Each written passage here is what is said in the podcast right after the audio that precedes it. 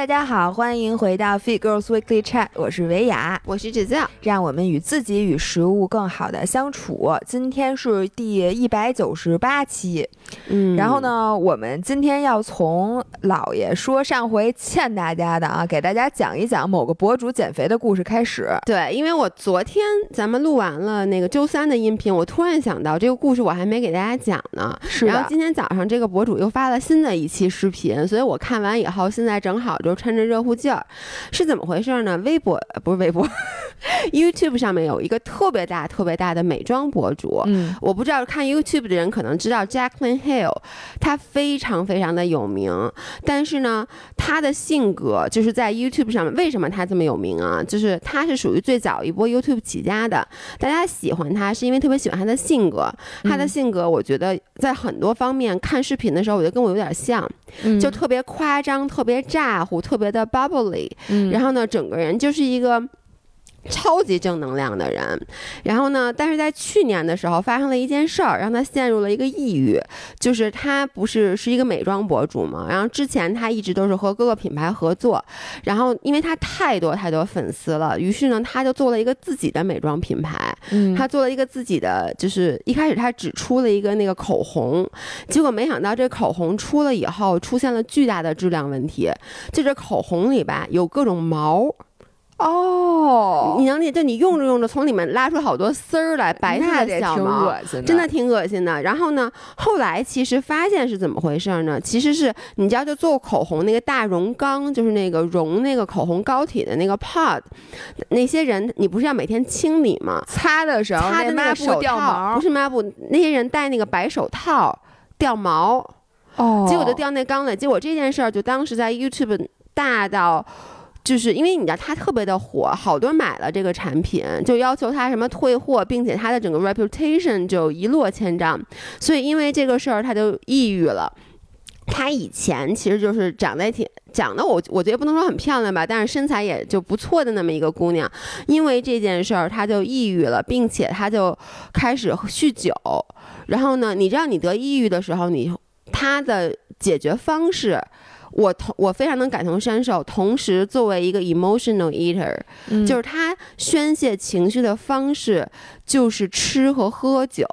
嗯就是我们这种人很容易对这个物质产生依赖，就是都别说他那个那么大的事儿了，我特别能想象，就是比如说最近双十一咱不是比较忙嘛，嗯然后我每当压力大的时候，我就在屋子里转圈儿，就跟狗似的，就是你那是狗狗要上厕所的对，时候就狗在上厕所之前就，我真的是在屋里转圈儿，就是当你就觉得好多好多件事儿，就不知道先做哪件，然后我就想，哎，既然不知道先做哪件，我干脆先吃口东西吧，就你很容易嗯或者、就是你想拖延，你就觉得这些事儿都不好干，我知道我该干，嗯但是你等等，你让我先吃点东西，干一件最容易的我最想干的事儿，然后慢慢之后一个小时之后再干那些事儿。是的，所以呢，他就在大概一年的时间里，我，就是他从一个正常人，他现在我觉得有点轻度肥胖了，就嗯真的是挺胖的。他现在他原来是一百二十多还一百三十多磅，嗯他现在变成了一百八十多磅，哦，那他真挺多的，对不对嗯？然后呢？结果他突然从大概一个多月以前吧，两个月以前就说我受不了了，说我要开始减肥，我要怎么怎么着。因为他也是一个从小到大其实他以前没有减过肥的人，然后呢他他也没太胖过。他也没太胖过，所以他以前也是想吃什么吃什么。而且你知道那个美国人的那种饮食方式其实是不太健康的，他最喜欢吃的跟你一样 Doritos，嗯就每就是特别爱吃，但是以前其实你就吃一口你就干别的去了。他在过去的一年里面，他就说，每当他觉得就是我的情绪上来的时候，他就是。就去吃 Doritos，就感觉 Doritos 是他的解决方案，嗯所以他每次情绪上来他就吃一袋儿，他有时候一天说他能吃三袋儿，因为吃完 Doritos 就好了。就是就我其实特别能理解他，然后呢，他就变得很胖，于是他就说我要减肥，然后他就说我要 document 整个我这个减肥的这个过程。我跟你说啊，他现在已经拍到了第五期吧。然后他一开始他说我这是一个六十天的计划，嗯然后他六十天说我要瘦多少斤，我给忘了，就是你听上去就是一个不现实的嗯的方案。然后其实因为他体重基数比较大，你倒不能说你完全不能达成，但是你我当时看到以后，我就心想，这个第一很难达到，第二一定会反弹。嗯，然后呢，他就开始做，然后他做的方式就跟很多一开始减肥的人的方法是一样的，就是他第一就是非常没有知识。嗯，就是他就觉得啊，那我就不吃这个，不吃那个，然后他就看好多那个那个抖音，就 TikTok 教各种减肥的招儿，他就我你知道看那个视频给我气的，就是他今天说啊，我今天要干一什么什么事儿，因为 TikTok 有一个谁谁谁说他用这个减下来，就是他没有，我觉得他的错误第一，他没有一个 consistent 的计划。对，这个我里面要插一句啊，我发现大多数人减肥都是这样的，他的信息是支离破碎的。今天听说哎空腹。减脂这件事，明天听说燃脂心率，后天听说生酮，大后天听说什么某一个食物里的成分一定不要吃，这些信息堆在一块儿，这人乱套了。对，然后你每干一件事儿之前，你都需要把所有的事儿想一遍，哎，这个事儿有没有碰红线？然后你就乱了。嗯，所以我之前发一小红书还挺火的，大家可以去看看，就叫减脂的底层逻辑。我发现减肥这件事儿，你需要首先学习的不是这。些皮毛的知识点，而是底层逻辑。对，就是。说到底，热量缺口。对，我说到底，这减肥是怎么一回事儿？所以呢，大家一定要看书，把这个系统的知识先学，而不是先学皮毛。对，或者去听我们，如果听我们音频的节目，可能如果在西马上听，会发现我们在西马上还有一个，咱们有一个干货的付费，十九块九，特别便宜。但是我们其实就把这个减脂所有的。底层逻辑，对，给大家解释清楚了。对，哎，你说的特别对。然后 Jacqueline Hill 他就 exactly 就犯了这个毛病。大多数人都是这样的，尤其是一开始减肥的人。对，包括他不光是减肥，包括健身，他的这个所有的信息支离破碎不说，有的是对的，有的还是不对的呢。对，而且有的还是矛盾的呢。对，然后他就开始就就开始，然后他就今天说什么哦。我我记得他第一个啊，就说我要 cut cut 所有的 carbs，就所有碳水我不吃了，所有的 dairy 我不吃了，我也不知道为什么啊，就是所有的奶制品，因为有人过敏，说那个或者减肥的人，人家吃那个 dairy free，吃 gluten free，那说我也得 free，对对对对，对，所以他一开始就开始不吃这个，结果过两天又换，然后过两天又换，这是第一，第二呢就是。呃，他的一个误区就也是看各种 YouTube 视频，就是说得吃的健康，嗯，所以他就第二个误区就是健康和热量，它没有一个区分，没有一个区分。对，这就是你说的，就是其实所有的减肥到最后的最后，你就是要看热量缺口，嗯，你其他的你先不管什么有没有营养，你热量缺口不存在，健康和减肥呃不是一回事儿，对，不是一回事儿。于是，哦，他就去 Trader Joe's 买了好多好多所谓的健康的 healthy snacks。哦，你知道吗？他就比如说，他就说，我记得有一期他就说我不吃这个 Doritos 了，嗯，Doritos 长胖。然后他就发现那个叫什么 c a v a s a 你知道有一个就是那个咱们这边也有卖的，去那个进口超市，就是他是用那个。洋芋吧，还是什么？我也忘了。反正的洋芋片儿。对，反正要不就不是薯片儿，我忘了是什么片儿了啊。反正就是那种稍微健康一点，那它也是根茎类的，你能理解吗？也是。Carbs 配上油，对，它可能是烤的，对，然后呢，它可能配的油是可能是椰子油，对，或者是 avocado，就是牛油果油。总之，然后他就说我要用这个代替 Doritos，他就其实热量没区别，对，区别都没健康点儿。对，然后其实所谓的健康，我觉得也是怎么说呢？就你现代人，其实你也不缺那点营养，我觉得就是。嗯，你说你健康吧，就是你要是，你说你缺营养，那你肯定你吃这个会给你身体提供更多的 fiber 啊，就更多的叫什么那个纤维素什么之类的。但你本身不缺纤维的情况下，你你其实吃一个普通的 Doritos 或吃一个什么纤维含量更高的红薯片儿，没有特别大的区别。就是土豆其实挺有营养的，而且我跟你我跟大家说啊。就是研究表明，全世界饱腹感最强的食物是土豆。嗯，就是尤尤其在所有 carb 里面，你说你吃土豆、吃面条、吃米饭，发现土豆带给人的饱腹感和延迟饱腹感是最长的。哦，所以就是我一直不明白为什么就是说薯片儿就不能吃。我们现在不吃薯片儿，是因为薯片儿是油炸的，对，然后油炸的东西肯定是不好的，并且呢，它的那个 omega six 特别高，它就导致而且它主要会有炎症。而且薯片儿一般含盐量，我真的是觉得它吃完以后特别渴，特难受。太油，一个是嗯太盐。但是你说，比如说是烤制的薯片儿。和烤制的红薯片儿，为什么大家又觉得红薯片儿健康？因为红薯片儿从那个微量元素来讲，它比土豆确实是更有营养。从 fiber 就是从纤维素的含量来讲，它比薯土豆的纤维含量更高。但还是那句话，我们现在不生活在一个缺少 fiber，缺少营养的，咱喝的所有饮料里都有都 fiber，都加了 fiber，就是你喝什么元气森林什么里面都加了纤维，所以你知道他就开始狂吃那个，就是，然后结果嗯大概是一周以后。有有，他就拿那薯片说：“我被骗了。”然后就说：“我现在才知道，原来热量才是最重要的。”说：“我吃了一个礼拜这个，他不是没瘦吗？”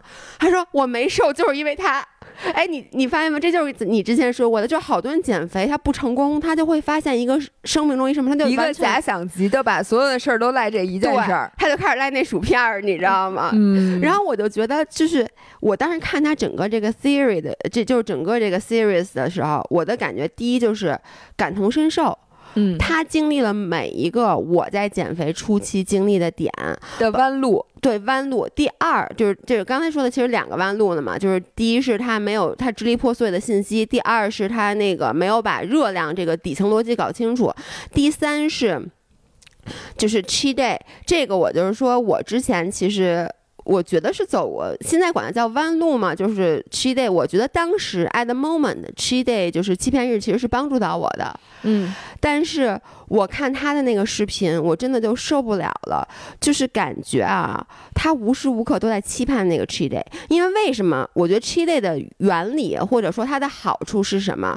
就是让你不要对自己那么局限。你周一到周五吃的健康，然后你每个周末还是可以吃到一些自己喜欢吃、可能热量比较高的东西。不至于让你丧失了生活的乐趣幸福感。对，所以对于减脂的人来说，这个欺骗日存在的目的，其实让你别让你崩，因为你嗯周一到周五绷太紧了，然后你周末稍微缓解一下，你这样下周又可以开始。其实它的目的本身是这个。而且同时，它让你不要再把记注意力全都 focus 在食物上面，嗯这是 cheat day 欺骗日本来的目的。但是我看那个视频，包括啊，我我看群里面好多人对欺骗日的这个，他们聊欺骗日的时候，这些对话让我就发现很多人对欺骗日，反而欺骗日变成了让他们对食物更加过度关注，就是他们嗯 become obsessed with cheat days。就比如说 Jacqueline Hill，她就是一直在说，哦，我已经有两天没有 cheat day 了，我再过几天又可以 cheat day 了，我 cheat day 时候要吃这个这个这个这个。嗯，就是你觉得好像说他平时能吃的更健康，不是的，他其实满脑子他永远都在想的是吃的。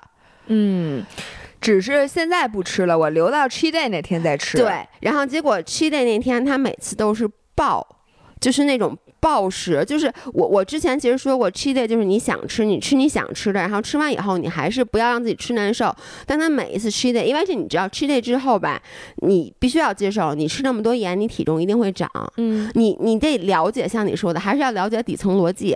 他就是不了解底层逻辑，他就看到别人说 cheat day 好，cheat day 对减肥有帮助，于是他就每周安排了两次 cheat day，恨不得，然后每次 cheat day 之后，他不就体重就暴涨，人有水肿，他第二天就崩溃，就哭，哀然后就，什么都不吃了。什么都不吃了。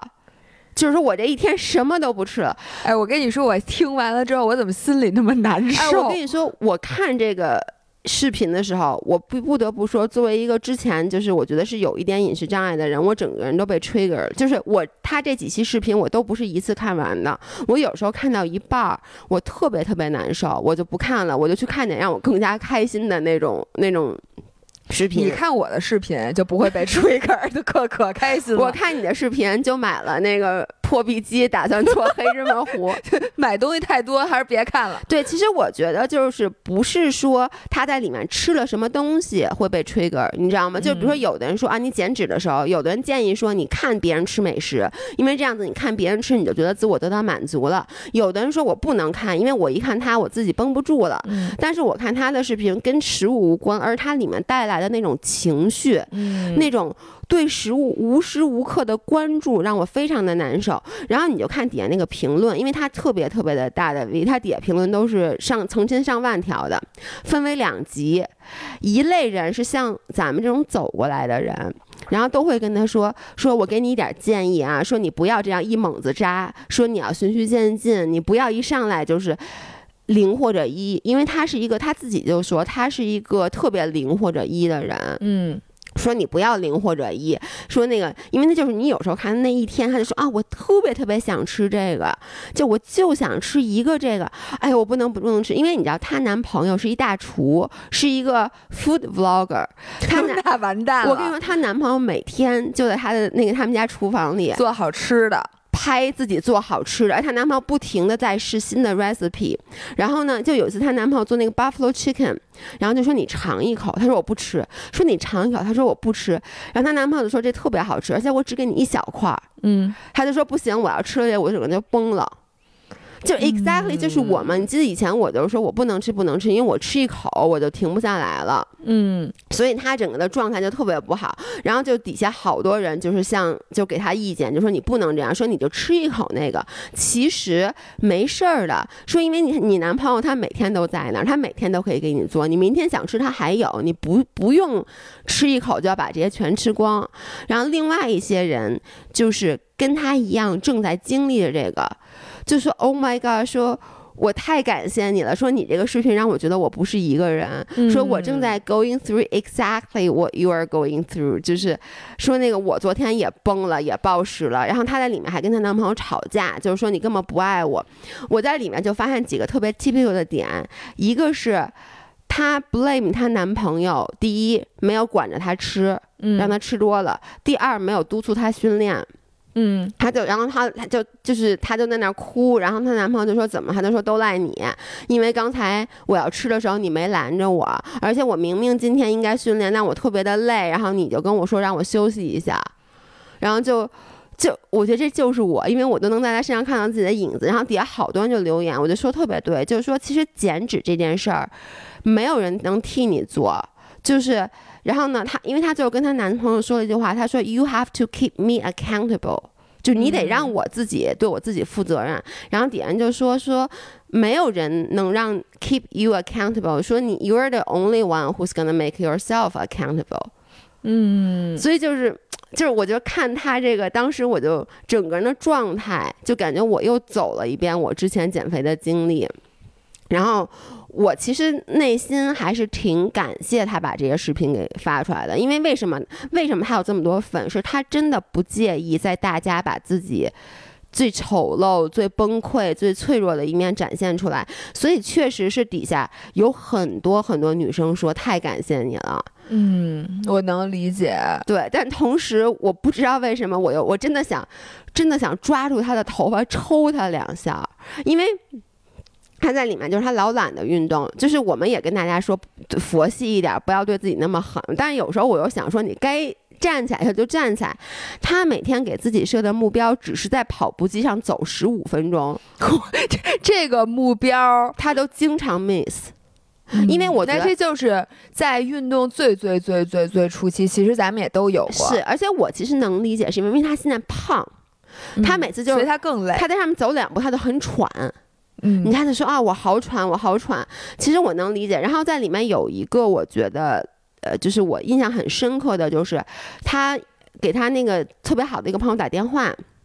然后呢，就是他那个好朋友跟他说：“第一，你男朋友不能对你负责。嗯他那个好朋友说的第二句话，我当时觉得特别对，就是说，你每次去想象你要去运动的时候，你不要去想象你运动中苦痛苦的过程，你要记住你运动之后的那个感觉。嗯，因为没有人在运动过程中是特别享受的。如果你特别享受，可能就像太不累了，就太不累了没上强度，说明就只要你上了强度，你的心率上来，你一定是不舒服的。他就说，但是 what you remember is the feeling after the workout。嗯，然后呢，而且他他朋友说说，而且他朋友说一句话，就是说。I never regret a single workout。就我这辈你那天说的话吗？对，我就是因为看到他说，我觉得嗯说的特别特别对。而他那个就说了，他说就是中文翻译一下，就是我从来没有哪次后悔过我今天去做的这个运动。对，我就对就是我每次做完运动之后，都觉得哎，幸亏我刚才去了。对，我觉得真的是这样的。然后他就说说，因为你每一次。他说：“即使是我有时候那个宿醉第二天，嗯我在我的最不好的状态，但是我只是做一个非常简单、简单、非常温和的 workout，我做完之后都会感谢做了这个运动的自己。嗯，所以他就说你要记住这种能量。我觉得他那句话让我有什么感受，就是说实话。”每我最近也特别懒，就是嗯。我觉得谁都是这样的，这冬天了，然后嗯外面特别冷，然后有的时候你真的就不愿意去做运动，，而且我觉得像你现在还是有一个目标的，我又嗯。没有比赛，没有目标，所以你就更容易就就放弃了。我我在这里想说一什么呢？你记嗯得咱俩当时就录那个什么自卑的那一期，自信的问题。嗯，我不是说我说你的自信其实需要很多很多个支点嗯帮你支起来，嗯呃，这个同样也用在这上面。嗯我我现在真的是觉得是这样的，嗯，就是说。人陷入，尤其是在减肥的姑嗯娘当中，陷入不好的循环太容易了。是的，就如果你现在这个状态是特别特别难保持的，比如说。你现在就是你现在处于一个非常好的这个自己的状态啊，然后你每天就是吃吃的非常规律，嗯。然后不暴饮暴食，嗯。也不是特别馋，嗯，然后呢，你也最近挺勤快的，嗯。也喜欢训练，嗯。然后最近一切都欣欣向荣的时候，你要想一下，你有多容易走到它的另一面。嗯，你会发现有时候是很容易的，是的，比如说这两天你们家特冷，或者外面天儿特别不好，你一下没法出去了，然后你发现你运动的热情也没了，然后 plus 你开始馋了，一般这俩是配套的，对，然后或者呢，你就因为一个，比如说你最近这两天膝盖不舒服，你没法下一楼，点点运动伤害，或者因为你出了趟差，你回来哦。可能运动习惯就没你知道，我就了。想说 it takes is only a vacation。就每次我 vacation 回来之后，哎对呦，那你个就觉得，哎，我这 momentum 就是我这个叫惯什么惯性对，马上就没了，或者就是像你说的，因为那个今天家里有点乱，突然一下我心情不好了，对，然后心情不好啥都没了，啪，快乐全没了，就是你整个人啪一下子。就掉下去了。对，然后我觉得这个事情可能是无法改变的，嗯就是我也是一样，嗯，就是影响我状态的事儿，那简直太他妈多了。就是，但是呢，我现在发现什么呢？支点是什么？就是你能快速的把自己从沉沦的状态中挽救回来，嗯给捞起来这个事儿。嗯，是通过你多年的经验习得的，比如说你今天学习了，哎，我发现我收拾一下屋子，我马上好像就能好一点儿。请你记住这一点，对，这是你的救命稻草之一 A。然后你以后呢可以试试 A，或者你发现，哎，我发现我在家只要给自己做一顿比较 decent 的，让我吃的高兴的饭，我马上就好了。是。那你记住，这这是你的第二根救命稻草，或者还有，比如说像我、嗯。特别臭美，我买一身新衣服，我马上就想下楼跑步了。你不让我去，我都得跟你急，因为我要穿这身新衣服。嗯。然后这个也好使，然后你可能发现我看看谁谁谁的视频，比如说咱俩的，哎，真的，我我我发现很多时候挽救我状态的都是一个热血，或者说很 positive、很正能量的视频。我看完以后，整个人就会好起来。对，或者是你开始，比如说我今天晚上，我已我已经知道我会把我眼前这零食全吃了。嗯因为我我我坐在这儿，我就知道我下一步就准备开始吃嗯了。这个时候你突然站起来了，走到了另外一个屋里，拿起了一本书，就这个动作可能都能让你救了你，对，因为你你脑子里其实潜意识里你已经知道我今儿晚上玩玩嗯完了，嗯，但是你成功的把这剧情咔嚓就跟我洗冷水澡，就是你咔嚓，就是叫什么呀？没有让自己顺着这个 momentum 下去，这可能是一个。当你减肥多年，像咱俩这样，或者说你今天早上称体重发现沉了，嗯，这个基本上就说明你可能马上就要走向恶性循环了，因为你一旦沉了，你就觉得我练也没用。吃也不好使，什么都没用。我这人就这样了。其实我觉得不是这个，你你说这个呀，我就是这。每次发现体重沉了，其实就像你说的，它跟屋子乱了一样，它是打开了一个你心情抑郁的开关。就跟外面天气不好了一样，都不是说什么我练也没用，就是本身你能理解，比如说你现在心态是一个稳态，然后呢，你根本就没有想体重这件事儿，但这个时候你上了体重，发现你的体重沉了，这个时候就好像屋外突然狂风四作，你发现你没法出门运动了，是一个道理。对，然后这个对你发现你体重沉了，这怎么办？就是问题不是说你解决你体重沉了，怎么能让自己不？不生气或者不伤心，我现在觉得这基本是不可能的。搁谁，你上去突然发现我，我昨天晚上还那个多少呢？五十公斤呢？今天早上五十五十一了，或者五十二了。你说你能高兴得了吗？然后你需要解决的是，在你已经不高兴了，你怎么能让尽快的让自己调整回来，而不要让自己在这个不高兴的循环里越走越深？所以我觉得我现在并不是说我解决了，呃。比如说他经历的那些事儿的前半段，而是解决了怎么能不让自己在酗酒以及狂吃里面待太多天。你要说不高兴一两天或者一周，我觉得很正常。对，这个也是我想说的。我觉得很多时候，当你有不好的状态的时候，你必须要认知，因为其实当你有不好状态状态的时候，你是两个态度去面对它。嗯，一个是说你会责怪自己。觉得我怎么状态又不好了？然后看看周围的人，怎么人家状态都那么好？这个是最常发生在我身上的，因为你的状态比比较稳定，比较稳定，你很少有不好状态的时候，而我是起起伏伏。每当我状态不好的时候，我只要看看你，我觉得，哎人家怎么怎么还在高铁上游泳，这么勤奋？就是人家怎么能每天都能坚持训练？因为有有有的时候我就看你的训练计划，我说这个好累啊，就是嗯嗯。就是我每天练的可能只有你的一半强度，而我还老觉得特别累，我就会觉得这样自己不应该。但是呢，我觉得这个时候啊，其实是你自己给自己加压了。而另外一个态度，我现在渐渐的在学习的就是 embrace it，拥抱这种。只要像你说的，你的这个负面情绪不是持续的。嗯，而反而我觉得你越去拥抱这种情绪，越去接受这种情绪。有一句英文有一句特别俗的话，叫做 "It's okay to not be okay"。嗯，其实真的就是，就是你接受自己是有有这个低谷的时候，反而更容易从低谷里走出来。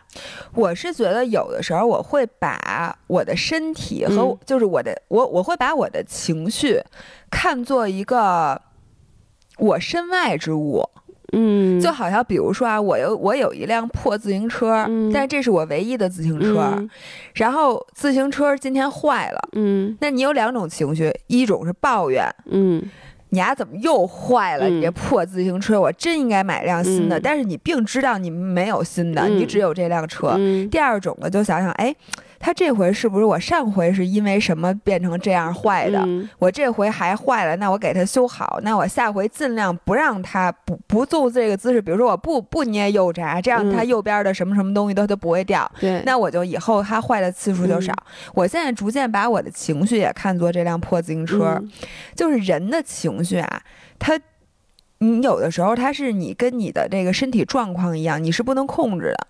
就比如说，你这两天你练完了就是疲劳，对我就是没法控制。这话你跟你跟张涵说去啊，他老让我控制一下我的情绪。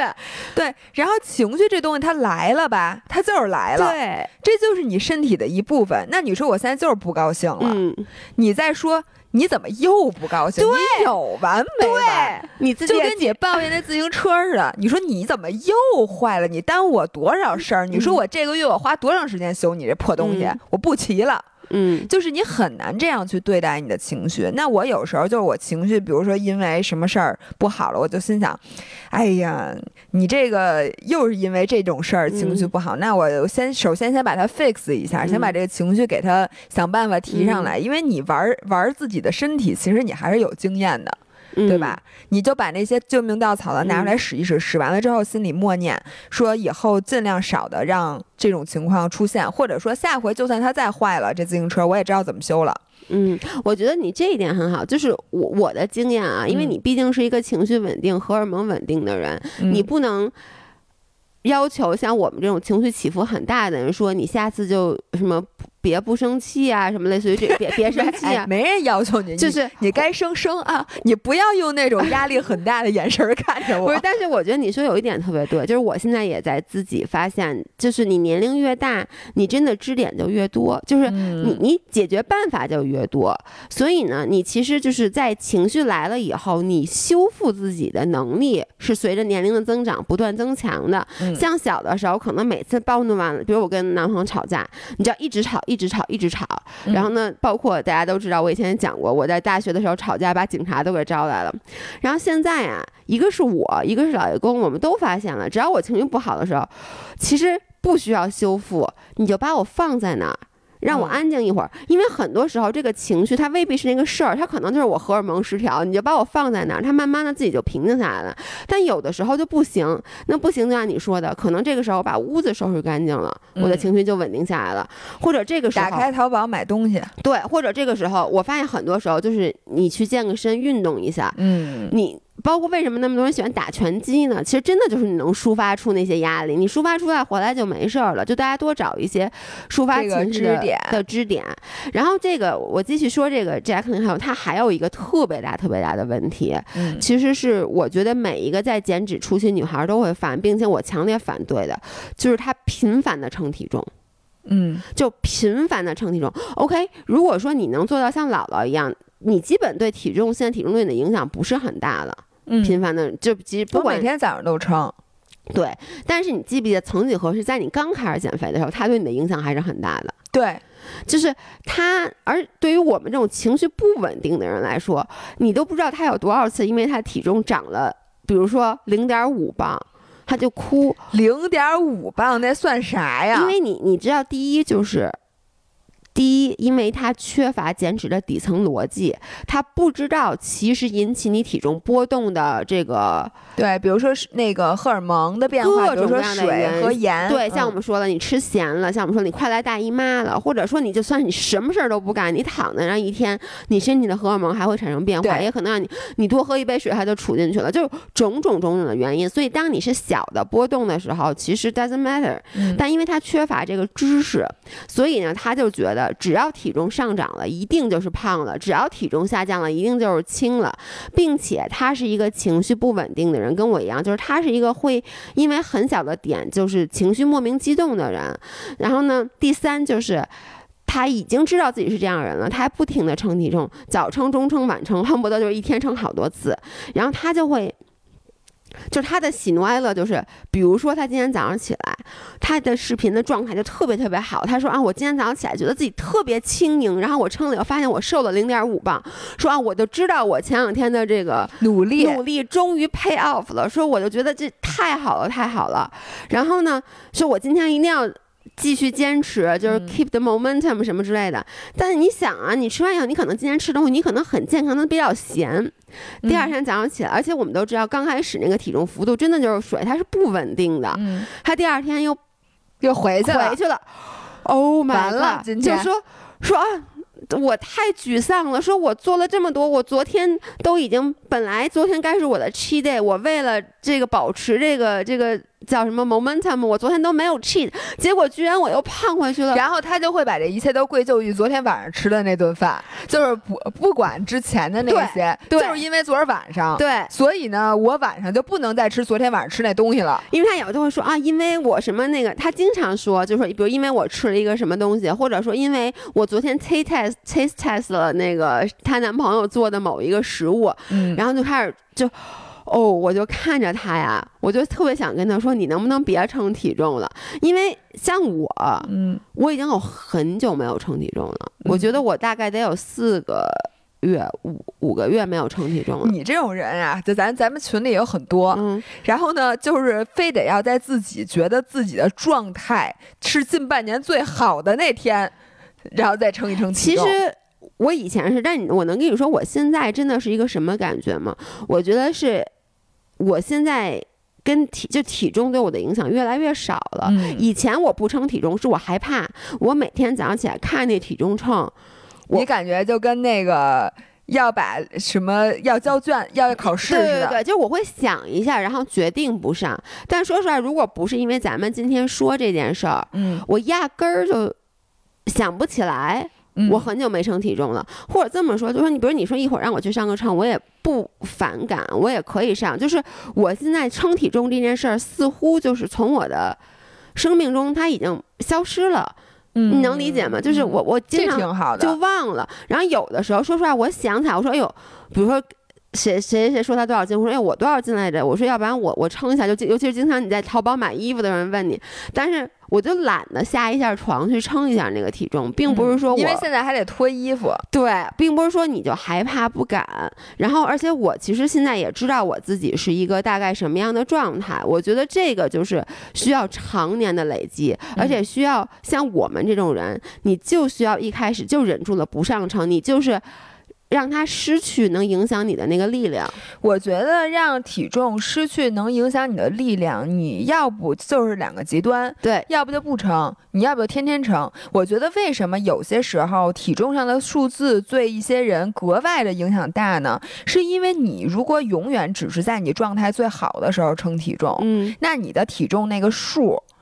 你你能懂吗对？它就会一直是你比较轻的数。你如果拿你如果以为自己每天都是那个体重，那你就更不敢称。对，就是因为你只有在你状态最好的时候再去敢称体重，以至于你每天可能都觉得自己状态不好，然后你就诚惶诚恐，你就更不敢称。对，像我这样，比如早上称，有时候我晚上睡觉之前吃饱了，我也称。嗯。就是我可以接受我自己体重数其实上你各种各样的数字。对，其实那你跟我不称就变成了一样，只是你对自己大概你知道。对，我知道我的曲线是什么样的，所以我觉得这两种方法其实都可以让你脱敏。嗯，但是我不得不承认，就是体重对这个人的影响巨奇妙，比大家看存折还奇妙。你知道胡灵大变态也是每天在吃饭之前和吃饭之后都要称体重，然后上完厕所也要称体重，然后你上次你你没在的时候，我们嗯录那期音频，嗯他就是只要体重重了，他就觉得自己是胖了。只要体重轻了，他就就觉得自己掉肌肉了。对，所以这事儿无解。我说你就不能反过来想吗？我说体重重了，你要觉得自己嗯增肌了；对呀、体重轻了，你觉得你自己减脂了，多好！你每天都很高兴。发一微博说，我最近重了一斤，我估计我是增肌了吧？对，这是多好的心态。我现在就是这个心态。对呀，那天你发的嘛。，对，然后我现在就是我我那个前两天体重重了，正好是我比千岛湖的前一天。嗯，这样搁胡灵大变态，他可能比不了了就。我这体重重了，我不是比赛体重，我怎么比啊？嗯我就想的是千岛湖都是平路，嗯，然后体体重越大，惯性越大。对，然后呢，我在平路上就能可能多好呃二十瓦，嗯，所以呢，我觉得这是件好事儿。嗯，然后在我下回爬坡的时候再再轻嗯就行了。对，所以我觉得就是整个减脂啊，说到底这件事儿是无解的。然后呢，对于一个刚刚开始减脂的人，呃，怎么说呢？你跟他说再多，他自己不经历这些弯路，我觉得他也是对，摸索我在这不到的。里想再说一个，嗯，就是我发现啊，这个减脂这件事儿没有不反弹的，就是没有人减脂成功之后再也不反弹的因。为 set point 嘛，就是我们之前对说的，所以呢，你知道吗？你还有一个心态是，我觉得大家都需要有的，就是说每一次反弹都是你一个很好的演习和试错的机会。因为你，你在这辈子的漫漫长路中，还会遇到 N 多次的反弹，嗯，然后这个时候怎么办呢？你就在你现在反弹了以后慢慢试，嗯，就是我这回是这么办的，下回这么办，然后你摸索出一套，就是你每次胖了都这么办，这也属于一个支点，以后你就知道了。对，而且那天我看，哎，我忘了是谁写的一篇文章，我觉得写特别好，我会发给你。他当时写的是 Adele，他那个题目起的特别的唬人，叫做什么 Adele 反弹了什么乱七八糟的，但是它里面写的内容超级好，是一篇非常干货的文章。他其实就跟大家说呀，我们要去理解反弹和反弹是不一样的。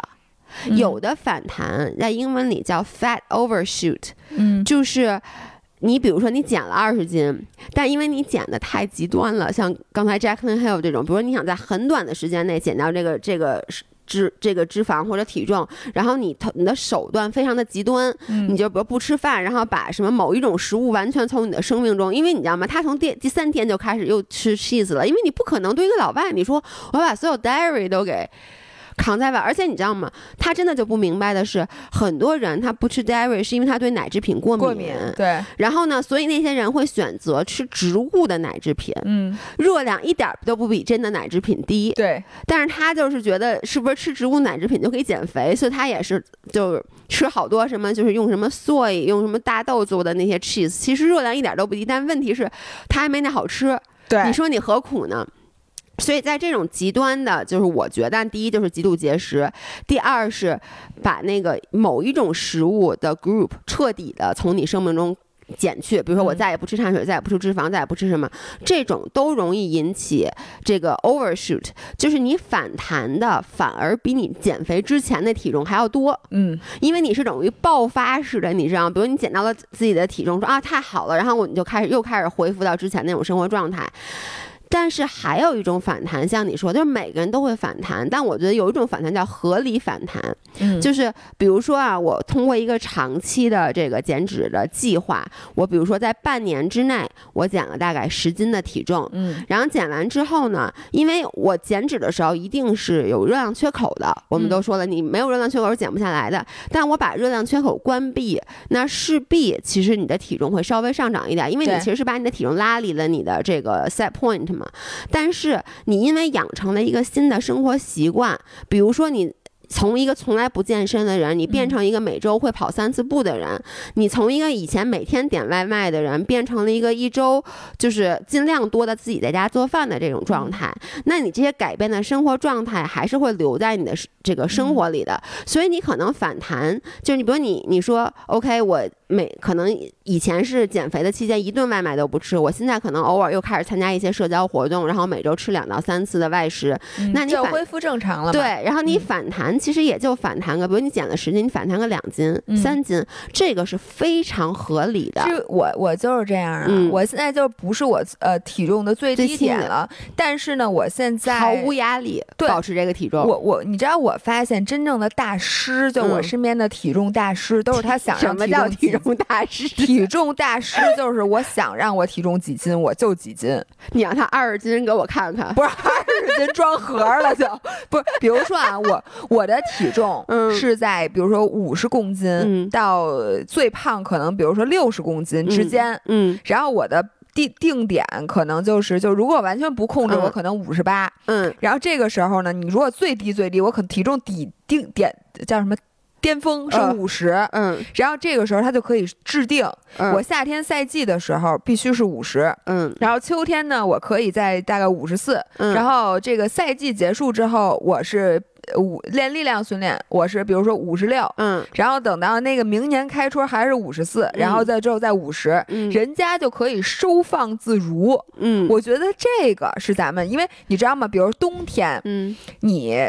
大家都不比赛，嗯，你如果是五十这个体重，就是你体重最瘦的时候，冻死你，真的。而且我我之前我还是要把那话拿出来，大冬天的谁看你啊？而且你体重在最低的时候，你并不舒服。对，因为呢，一个是你身体不舒服，我可真是亲有体会，就是又冷又热，你不知道你自己冷还是热，就冷也不行，热也不行，你特难受，并且呢，你那个体脂很低的时候，你的免疫力非常的低，对，然后你特别容易感冒。然后我觉得我脸上那扁平疣，我觉得肯定就是在那会儿长的。扁平疣就是在就是对吧？免疫力低的时候长的，就是你整个人其实是非常脆弱的。那个不适合你长期保持，大家不应该有这个目标，说我人生最瘦的时候就其实就那几天你保持的啊，就让我就一直那样。那个只有在你比如说比赛之前，你可以说我比赛之前一定要有这个体重，但是比赛之后，其实你更舒服的是你回来一点，大家根本看不出来你胖了。对，或者说你不比赛的人，我觉得能够接受，就是我夏天稍微瘦一点，毕竟我穿的少嘛，对不对？你大冬天真的有人非要在冬天保持自己的最低体重，我就特别不能理解，真的没有必要。然后我就是他，大家都是说冬天的时候，因为第一我进健身房，然后进行力量训练了，然后呢，第二个我也没有。比赛，然后冬天你也不会去长距离的干什么干什么了。这个时候呢，我稍微长个两斤，这样的一个是你可以多吃一点。冬天大家谁不会多吃一点？对。然后又是过节，holiday season，然后呢，再加上你冬天你身上长点肉，相当于你可以少穿一件衣服。嚯，真的，你可以少买一件羽绒服。我跟你讲，就是暖和。然后春天的时候呢，我再稍微回来点。我觉得体重的这个叫什么？这个 cycle。是最后咱们的目标。你看你说的这个，其实是一个非常小的区间内的浮动。说白了，就是你还是在你定点体重的上下不要太多里面去浮动，这个你就比较容易掌控。但是为什么那么多人就是他这个无法做到这一点？因为他的目标非常的不切实际。嗯，就是他不是说，比如说他的定点体重是五十八，我要在四十五待着。就是这种的，你知道吗？他一定要在自己最瘦最瘦的那个体重待着。而我还是那句话，就是你把自己，如果你真的强迫把自己拉到一个偏离地中地定点体重很很大的地方，你我觉得你会被 screwed screwed over，就是你整个的那个状态一定会不好，真的会对身体造成很大伤害。对，但是也不乏有人他天赋异禀，就是像。有些人真的就是，如果他不定这个目标，就无法激励到他。但是我觉得对于一般人来讲，但是他定四十五的目标，比如说他的定点体重是五十八哈，他定四十五的目标，我觉得是不是有人像我啊？就比如说你们为了预防我迟到，明明约的是四点半，你们都跟我说四点，没错，就是这样。对这个我觉得可以。就比如说你你要说七点起，你就八点起，所以呢这个时候你就说六点起，这样可能七点能起。对对对对，就这种是是，它是等于是定计划的一种一种叫什么手段？那得看，如果就是留两。两种人，一种人是达不到目标就一直努力，比如说我，嗯，那有一种人是达不到目标就就放弃了，对，就是我，对，所以这个就是你定目标，你看你自己是哪种人。对，我觉得这个，其实我觉得这个 Jack and h 我说差不多了。你刚才说的这个，其实特别像你说这次群里好多人比赛被取消了。对，那个你看啊，本来就说。去年其实马拉松当然也都办了，但是呢，除了北马没办，其他的大的马拉松都办了。但是呢，去年的那个时间，第一个很多不是按照他一开始的时间就办得乱七八糟的。一个是可能五人儿们去年也没有太多的人说准备去跑马，今年呢，我看是好多好多好多跑步群里的人，今年都是首马。或者手办嘛，嗯，因为我觉得咱跑步群也是这一年当中才一个一个建起来的，然后大家进来的时候，我觉得不能说是跑步小白吧，但大部分可能也是没有什么比赛经验的人，他们其实入这个群的目的也是希望找个伴儿一起去练一练。然后今年于是很多很多人都报名了马拉松，然后我身边的朋友就是我的陪练，我的小伙伴儿，他也是跟我一起报了阳朔的那个半程大铁，他上一个铁三比赛还是一九年比的。呢，然后这个中间去年基本上就没什么比赛，就一金海湖就没有了。然后今年，然后开，所以前一阵儿呢，其实无论是跑步群还是我们自己的这个铁三的群里面，大家都练的热火朝天，如火如荼。然后就是每天讨论，哎呀，今天什么？然后看看我的步频啊、步幅啊。然后我这小伙伴儿，他原来啊，呃，我们南二环不是有一个跑步。每周六早上跑一个二十二公里嘛，他原来都是跑，有的时候跑十公里他就上车，嗯，就开始骑车给大家拍照，所以之前我们照片特别多。嗯，自从报了比赛，每次都跑完全程不说，有的时候他还加练，再多跑八 K，所以他上个月跑了。四个三十公里，哇，就是就跑量一下巨嗯。大，然后成绩也变得特别特别好。嗯。然后特别有意思的是，呃，北京疫情那天，嗯然后我们哦那天晚上，他本来是白天问我，哎，你今儿晚上怎么练啊？嗯我说哦，我说我一会儿晚上可能去健身房那个游个泳，在什么跑个步。他说我今儿晚上准备去搬砖，搬砖的意思就是说练至少两项，嗯，这叫搬砖。比如说我先骑车骑个六十公里，那你那不是也是搬砖吗？先跑步，再先游泳，对，但是我他是在室外搬砖。啊，你就是先顺着长安街骑个六十公里，比如从界台那边回来，然后马上换向跑步，再跑十公里，比如这样。OK，然后结果下午就发了疫情，嗯然后就开始形势急转直下。嗯，对，然后他晚上突然问我：“你练了吗？”我说：“我练，我正健身房呢。”然后呢，他说：“哎呦，我我有点懒得去了。”然后我就说。因为这比赛可能没了，我可呃那时候还没有确定啊，就是可能没了，嗯他就已经不想练了。然后第二天我们俩约了去骑车，然后但是呢，我不是在那个千岛湖时候胎扎了吗？嗯我必须那天早上先去把那个胎换了，我才能去骑。嗯然后就他陪我去车店换胎的时候，就说：“今儿咱还骑吗？” 我说：“为什么不骑？”说：“哎呦，你看这这过上十一点了，就是今天这个，反正就开始各种找借口，就这车就不想骑了。嗯然后我说：“那你要不比赛，你你准备怎么着？”他说：“不比赛，我回去把车装车包里，我这冬天就不骑了。”就一冬天就不，前两天还说什么我买零度骑行服，什么的，我这冬天怎么怎么怎么着，然后嗯。这就不骑了，然后就说明一个比赛，就是它就属于那种，就有点像减肥的零或一，，对，你知道吗？我你知道我想跟他说什么吗？他的支点太少了，就一他的支点怎么能只有比赛呢？他应该多找几个支点。对，他就是那种典型的，你知道他去年的冬天嗯就跟气儿吹的一样，就一下就胖起来了。嗯是因为今年的春天没有比赛，嗯，于是，一冬整个冬天他压根儿就不练了，然后天天那个就是他也没有室内的起就是训练设备，嗯然后就就就一整个冬天都没练，然后今年夏天就是他就属于练起来比谁练都猛，啊，这然后跟我特不别像。然后不练就一点儿都不练对这种人，就是我，我就是你看，我从恢复训练以嗯后，我还没有歇过。哦，就是嗯。你别说我每天练多少，我有的时候我最少就是可能骑在家里这个动感单车上骑嗯个一个小时，最少，然后最多可能就我觉得就是游泳啊，练一天，也没有我没有练一天，但是就是你看啊，就是我之前其实我从那个 vacation 回来的时候。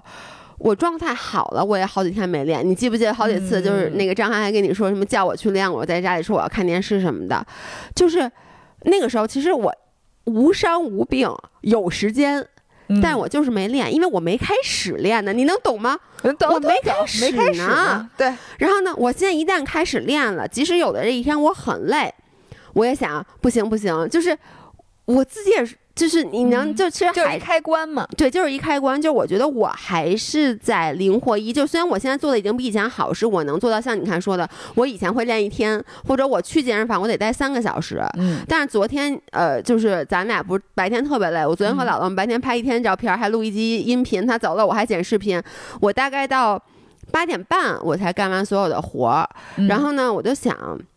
我还去不去了？因为你知道吗？这个去我走过去，我还穿衣服，然后我走过去不用脱了衣服，解释，嗯时间就很短了。但是我就想，还是去吧，因为我很怕我昨天关了那个开关，嗯，我我就我我就去不了了，你知道吗？我特别能理解你这小伙伴，对，然后呢，群里也有好多人嗯是这样的，就是他报的，比如说乘马不是延期了吗？嗯但是现在又有日期了，十一月二十八号。嗯然后我群里还有好多，你知道吗？就是今年北马要拿成绩的人，嗯。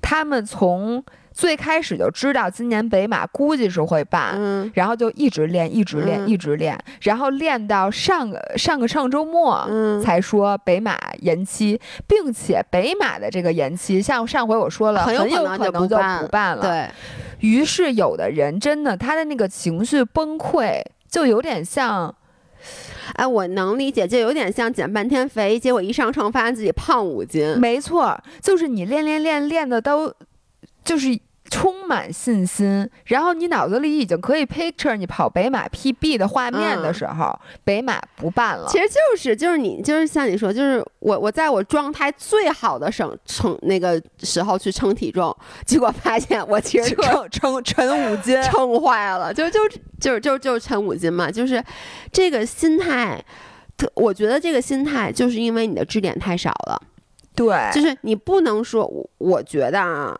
虽然说，因为我是一个没有目标激，我不太容易被目标激励的人。然后呢，我就觉得，如果说你训练的目的只是为了一个比赛的话，那你太容易崩了。对，就你一定要记住，像我刚才说，比如你训练的目的是什么，有很多很多，就是。比如说，像柔术的目的是什么？那我不得不说，一开始我是去减肥的，就是你知道吗？我们柔术老师特别生气。有一次，就我们班有一男生，就是那男生吧，其实打的不差，但他老是就不知道为什么，就去那儿以后就是特就自视甚高那种的。就他是一白带，但他老觉得他能打过所有蓝带，然后每次就是那种说一些话。然后他那天说了一什么，我给忘了。然后那老师就说：“说你是来这儿健健身的吗？”就是。然后他说是啊，对，然后我就说我是去减肥的，真的是去减肥的。所以一开始我的支点就一个，就柔术是我减肥的一个运动。后来呢，慢慢的它增加了一个社交属性，嗯，就是它，我觉得柔术是在我减肥之外，不光是为了减肥去，你还是为了见朋友去，对，为了见朋友去。然后后来我不又报了比赛嘛，当时我就觉得柔术为了比赛去，对。然后呢，当时比赛就变成了我唯一的支点，所以比赛我输了以后。你就好长时间没去，就好长时间没去，因为这个支点破碎了以后，这个楼就塌了。后来你又慢慢的去捡起别的支点，像现在我为什么我其实就是也是休假回来以后又好久没去柔术，我觉得因为有一个特别重要的支点碎了，就是它的地理位置变了。哦，就是它其实现在离我们家更近，但是因为你知道那个点儿走四环，我得从那个。桥底下掉头特别特别堵，所以它等于这个支点又碎了。就是，然后我就又新开始找了新的支点。我就上礼拜去的时候，我就发现，哎，有一些新同学。然后呢，我就想，你一定要记住这个快乐的感受。就是像我说的，就是很多时候你做事儿，就是你得寻找多个支点。我上礼拜去游泳，嗯，你都不知道，我去游泳，我都准备好 PB 了。哎呦，我的妈！我跟你讲啊，是这样的，我必须要跟大家说，姥爷呢，就你们之前老听老听姥姥说姥爷游泳游得好，但我跟你们说啊，我从来没有学过自由泳，我从来没有请过教练啊。特别小的时候，在我上幼儿园的时候，在中关村中中关村游泳池的时候，你知道那有一大堆小孩儿，请一个教练教的时候，嗯，那个有自由泳是中班教的，我中班上了一半儿，因为我后来学不会，我就不学了。然后呢，我的自由泳从来都是我在泳池里游，然后我就看看，哎，谁游特别快，我就观察一下人家是怎么游的。但你知道，你观察你只能观察水面上的动作，对，水下的看不着。提肘就就会，因为我看人家都提肘，但我水下他怎么游，我不太知道。然后我也看了一些 YouTube 视频，但是看的也不太多。我所以我就一直就是我游得快。原因很简单，因为我胳膊特别长。你胳你特别适合游泳，你的我特别适合游泳。对，因为我原来在那个有一次在游泳池里游泳的时候，有一个国家队的，还当时跟我妈说，这孩子你将来应该让他游泳。对，你你就像我带的手谱一样，你是自己长一手谱。因为我的手特别的大，我的胳膊又特别的长。但是呢，我就因为没有技术嘛，所以就是自己瞎游，就靠的一些先天的条件。但是那次姥姥在我们家给我展示了她如何在。在高铁上游泳，我跟你说，我真的学会了。就是我以前，我当时没有表现出来。我以前从来没有推水，我游泳就提肘伸直抱水，提肘伸直抱水，我没有推水那一步，因为没有人告诉过我抱水是因为你能，你看视频里就是或者那个视频里没教你推水吗？我好像没有，我好像看都是爆水哦。反正 anyway，我就那你的视频就看一半儿，可能 就是可能我看的它都是叫什么怎么教你怎么 catch，对，怎么哎对 catch the water，就是没有没没有看过，因为我根本就没有去搜过怎么推水，我不知道，因为你不知道有这么一步，对，所以我搜的都是 catching water。Anyway，那天姥姥在我们家，我就在旁边，我说啊，学到了，我终于知道原来那个是我的问，对，然后呢？于是那天我就真的是抱着 PB 的心态，我去了泳池，然后下我而且我没我下水一看没带表，你能我能一会儿给你讲，我也干了一样的事儿吗？你能理解？就是我跟你说，只要是做任何一个别的运动，没代表都行。你知道游泳不代表，你先不说速度啊，嗯游泳不代表游多少你都不知道。对，最重要的是你不知道游多少，因为二十米的、二十五米的泳池，你数着数着就乱了，你知道吗？咱俩这数学老师，我估计都得磕死。我真特难数，所以我当时真的就想。哎，我别游了，因为嗯我其实是穿着健身服去的。我觉得我可以上去以后，比如去走个嗯椭圆仪啊什么。因为说实话，游泳还是哎，椭圆仪你可不能荒废，你别辜负了你的 title。哦，不会，我昨晚就走的椭圆仪。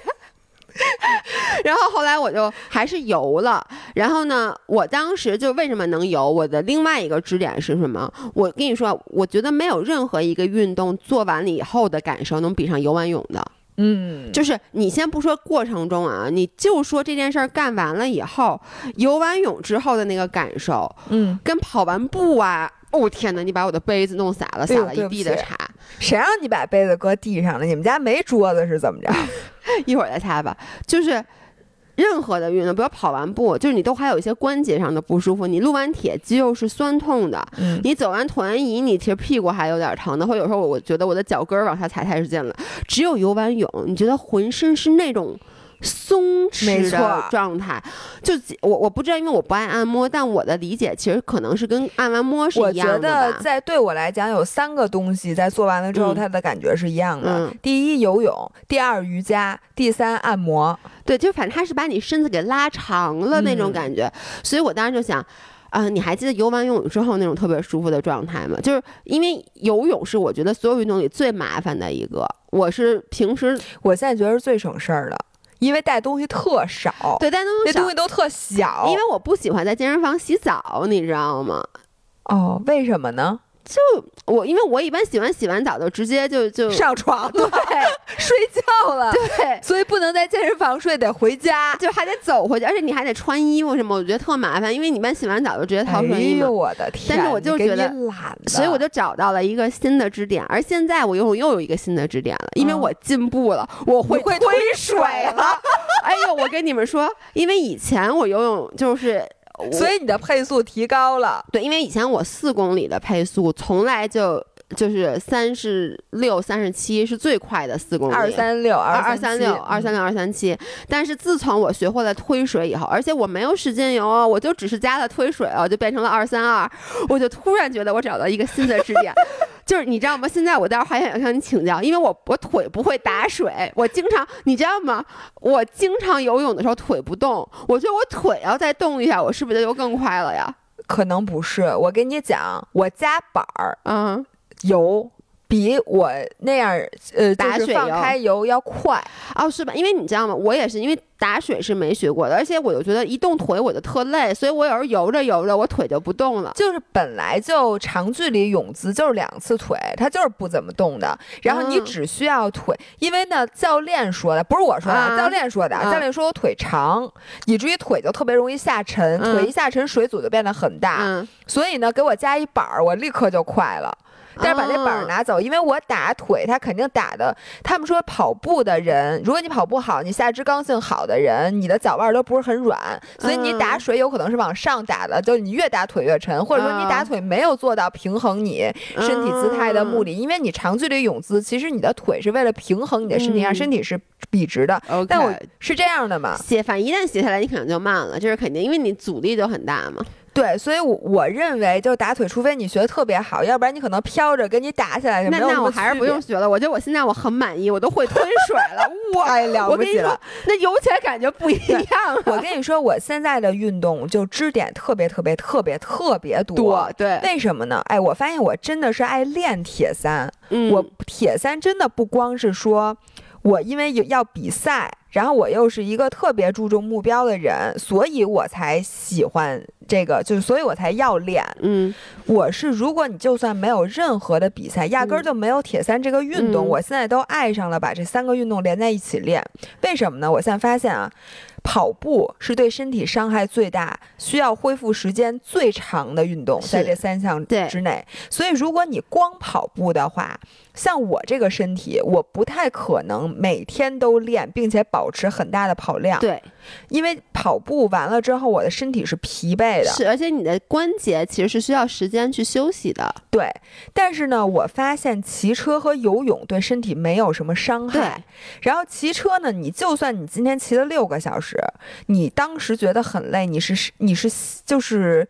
身体里边的疲惫，哎，但你的肌肉不累。对，就我发现骑车不需要时间缓解。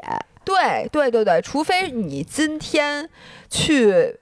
就是强度巨大，对。但你看，我之前我就骑过两次一百公里嘛，就一次那个洱海，一次千岛湖。千岛湖去的九十八，就是我第二天感觉就跟前一天没有骑，就是跟前一天正常训练吧，就是你完全没有那种。你知道我要跑一十五公里，我这辈子唯一跑过两次十五公里，那第二天就觉得浑身都很累。对对对，所以骑车对身体的伤害其实是小的，并且骑车呢是一个最适合长距离的，嗯，因为你跑。步，你说你每天，你你你你能跑多少，对吧？你不能每天跑一全马呀，那你就呃就再见吧。然后，但是骑车你可以经常骑长距离，就是你当 L L S D。然后游泳呢，是你你你只要学会了游泳这技能，你以后不需要休息日了，因为休息日的时候，就算不让你游泳，你也想游泳。因为游泳其实是缓解前面两项疲劳，并且跑步和骑车都是直立的，并且很容易你的肩啊、背啊，它不是舒展的运动，它是会让你肌肉紧张的运动。但是游泳让你整个反向伸展了，就游泳真的就感觉，因为我做不了瑜伽，我很硬，而且我的关节像你之前都说了，我就天生不适合跑步。就我真的是胯也疼，脚踝也疼，膝盖也疼，就哪儿都疼。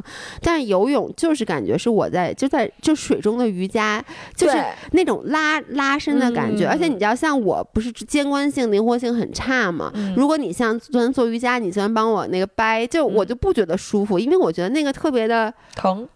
对，一个是疼，一个是它是外力，就它刻意，你知道吗？但游泳在那个，我每次游完泳，游完泳以后，我就会觉得我的肩关节特别舒服，就是灵活很多。对，所以而且那个骑车它是练下肢的，跑步也是下肢，基本上，但是游泳是这三个运动里能练上肢的。对，然后并且呢，像我这种，我都说我一个餐馆我。不能就是一道菜，我不能连着吃。我也发现我不能连着做一个运动，这个我会觉得特烦。运动我都我也我也是，是吧？对，就比如说你让我只跑步、只骑车或者只游泳，我都觉得这个训练太枯燥了，我就不愿意练，并且你很难进步。就你说你跑步，你能天天越跑越快吗？不能。骑车你也不可能，游泳你也不可能。但是这三项交叉在一起，就会让你整个的训练生活特别丰富。是，然后呢，它也让你不烦，因为你这三项你总能找到一个兴奋点。对，而且我觉得这个就是你每天是有期待的，就是对，我觉得大家把运动整体，就是健身运动看成一个整体，你找各个不同的支点，有可能是感受，有可能是不同的运动项目。我觉得这特别对。咱俩一开始其实就是支点太少了，咱们一开始只练力量，嗯，然后当时就是我都觉得有时候，而且咱们当时是力量和 heat 同时做。那真的，就我就觉得之前那天我就看我以前照片儿，你先不说以前和现在的身材的区别啊，我觉得以前我能感觉到，我看我照片儿，我都能记起当时有多累。嗯，就每天的身体都是那种疲惫的状态，身体的肌肉永远是疼的状态。我觉得那个其实不是一个好的状态。我当时原来特别容易那个状态其实不是不好，而是比较脆弱。对，就是任意一点做的不对，你可能就再也回不到那个状态。对我当时老生病嘛，然后我觉得现在其实就是你看你你也找到了三个不同的运动，然后我最近我其实，在过去的几年里一直就是有很多不同的运动，嗯所以就像你说的，就比如说我这段时间。我就是对柔术没有兴趣了，嗯，我抵触了，但是我还有椭圆仪，对，但是说实话，椭圆仪也挺没劲的，椭圆仪也挺没劲的。但是椭圆仪好的地方是，椭圆仪你可以通过不同的视频来刺激你的兴奋点。对对。有的时候我是一直看 YouTube，这段时间 YouTube 看没劲了，我想，哎，我是不是可以开启一个新的比较短的连续剧？为了让我在椭圆仪又来了，又要在椭圆仪上熬夜了。我觉得，如果说我是看一特喜欢连续剧，我可能能走四个小时。不是你，你到时候熬一夜在椭圆仪上走一夜，我真的给你申请一吉尼斯世界纪录。对，然后有时候椭圆仪走烦了，然后我觉得啊，游泳就是觉得是像你说的，它其实是对你其他运动伤害的一个环节。然后永远不要把有一个运动练恶心。对，一旦练恶心了，你就失去了把它当做支点的机会。是，然后马上冬天要到了，又可以滑雪，就我想到这件事儿就让我很兴奋，所以我觉得就就特别好。然后真的就不要再去想它消耗了多少热量了。对，反正我觉得现在真的我练的太高兴了。它这三项运动合在一起，满足了我对运动所有的需求和想象。有可以一个人干的，有可以大家一起的，有在室内享受这个水就水疗嘛。然后呢，又有能在外边看景的，对，春夏秋冬都可以去。而且你在室内也可以看视频。骑车的时候，游泳看不了视频。对，就是游泳。游泳，你知道那天我一边游一边就想，那天那个群里面最后一句啊，那天群里有人发给咱们说，有一种眼镜，就是泳镜，你可以看到自己的什么配速啊什么之类的，你知道吗？那那还会游吗？看看见那个，我就在想，你要是能在里面看视频就好了，那我这游泳就能一直游了呀，然后就直接撞墙，两边都撞墙，光哎，你撞过墙吗？没有，为什么会撞墙啊？我有一次那只手正好坏，我也不知道我怎么着，我这脑袋咚一下就撞到墙上了，吓我自己一跳。我有手不小心就是没没有算好距离，就是本来这只有半个，你知道就是半下，然后我那手对，那我经常还脚一蹬的时候，把脚指甲蹬到那个最上面那边儿那儿，然后把脚指甲弄坏了。哎呦天哪！